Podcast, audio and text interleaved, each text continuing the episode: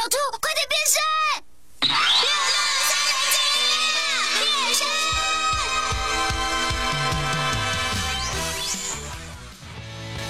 我是工藤新一，全国有名的高中生名侦探，却被某犯罪组织灌了毒药，变成了江户川柯南，身体变小了也没关系，头脑还是十七岁的名侦探，漂亮的侦破了连大人都没有办法解决的案件哦。喂，死老头子，你可不要太瞧不起忍者，我也是很厉害的哦，我是迟早要当上火影的超级优秀忍者，名字叫做漩涡鸣人。小学守在电视机前的晚饭后，初中课本边角的涂鸦，高中包包上的同人挂坠，那些是我们永不放弃的二次元。Hello，大家好，欢迎收听《花儿与少年》第四期，我是诗训。今天的话题是二次元的大世界，热爱动漫和游戏的朋友们可要竖起耳朵喽！欢迎各位宅男宅女。通过中国广播客户端、喜马拉雅听、蜻蜓 FM 和微博话题“花儿与少年”关注我们的节目。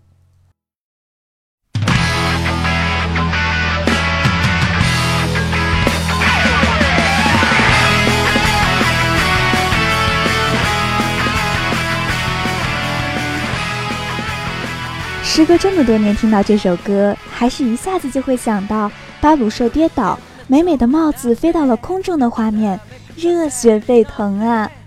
知道吗？《数码宝贝》是二零一五年春季的新番哟。一九九九年的夏天，参加夏令营的孩子们来到了数码世界，被选召的他们拯救了所有人。新番中是高中生设定呢。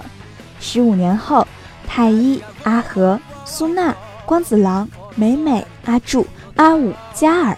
那些熟悉的名字将要开启新的冒险，相信很多人都和我一样，当年还买了 VCD，在家里翻来覆去的看啊。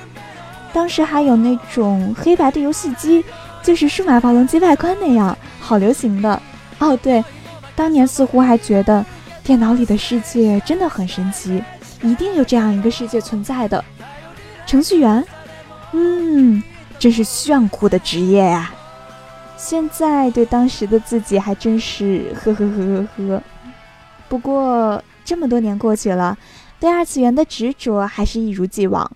那这位资深宅要不要谈一谈自己对二次元的深爱呢？嗯，怎么跟你说呢？其实真正的二次元宅都不屑于回答你这种问题吧。谈二次元的爱什么的也太现充了。哦，现充就是现实生活很充实的人生赢家。喜欢是因为这种表现手法很给力啊，虽然没有电影成本高，但是可以更好的呈现。比如说魔法打斗，还有战斗机械，所有的题材都可以啊，而且比电影自然很多嘛。嗯，反正喜欢就是喜欢上了呀。嗯，对了对了，据说超级多的宅女初恋都在二次元哟。嗯，太久远了，不记得当时多大了都。话说，我的初恋是《魔卡少女樱》里面的艾利欧，当时应该是被这个角色的高深莫测和深谋远虑折服了吧？嗯，虽然现在已经不喜欢这个类型了。说到《魔卡少女樱》啊，作者 Clamp 四人团队一定要单独提一下，他们是日本一个多产的一流漫画家团。大婶儿们一九八五年出道，坚持至今快三十年了。创作时，四人各司其职。脚本、分镜、网点、主笔分工明确，个人感情也很好，能找到这么称心的工作伙伴，在哪个行业都挺难的。就打个比方，像大家嘛，在学生会活动策划会抱怨海报不好，海报呢又会反过来吐槽创意。所以说，如果可以悄悄换合作伙伴的话，不少小朋友们都会举手支持吧，对不对？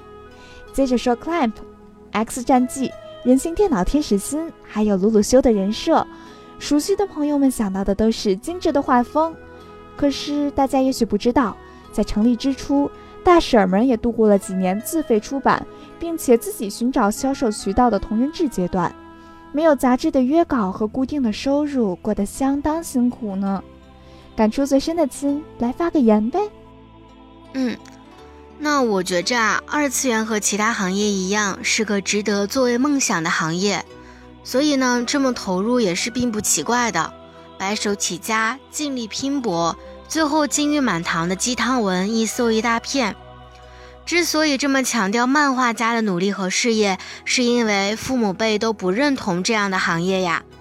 哼，当然自己当年呢，也是一直坚持学画画，无论多忙都记得追番，当上了学校的宣传主管，和小伙伴一同出了本子。但是高考的时候，爸妈强烈反对，还是没能成为一名美术生呀。父母觉得不够正经稳妥。但想想自己肩上的责任，也就只能忍痛割爱了。嗯，但对我而言，二次元的这些还是最重要的。说到这些，不免就觉得有些淡淡的忧伤了。现实嘛，更复杂，也更需要深思熟虑，不是单纯的梦想、热血就能换来主角光环。所以说，很多现实主义的动漫作品。对于看着手撕鬼子抗日片长大的父母，恐怕是难以接受了。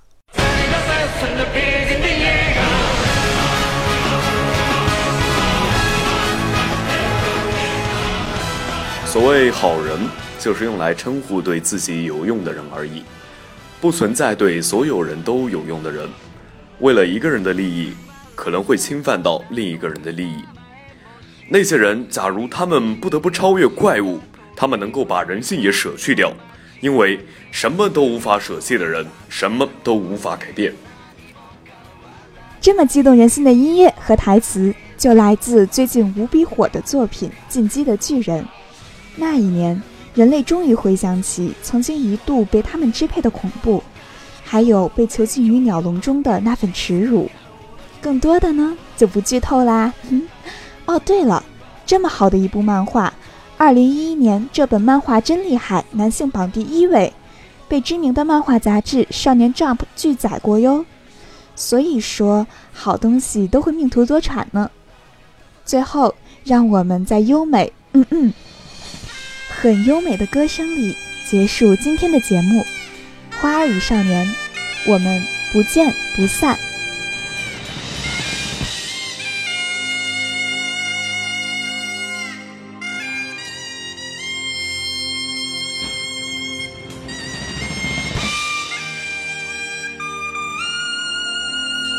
有耐心听到这里的朋友都很不容易啊！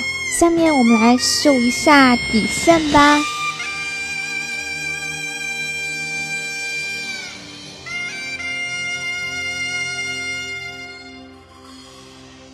一本本的那个漫画哟，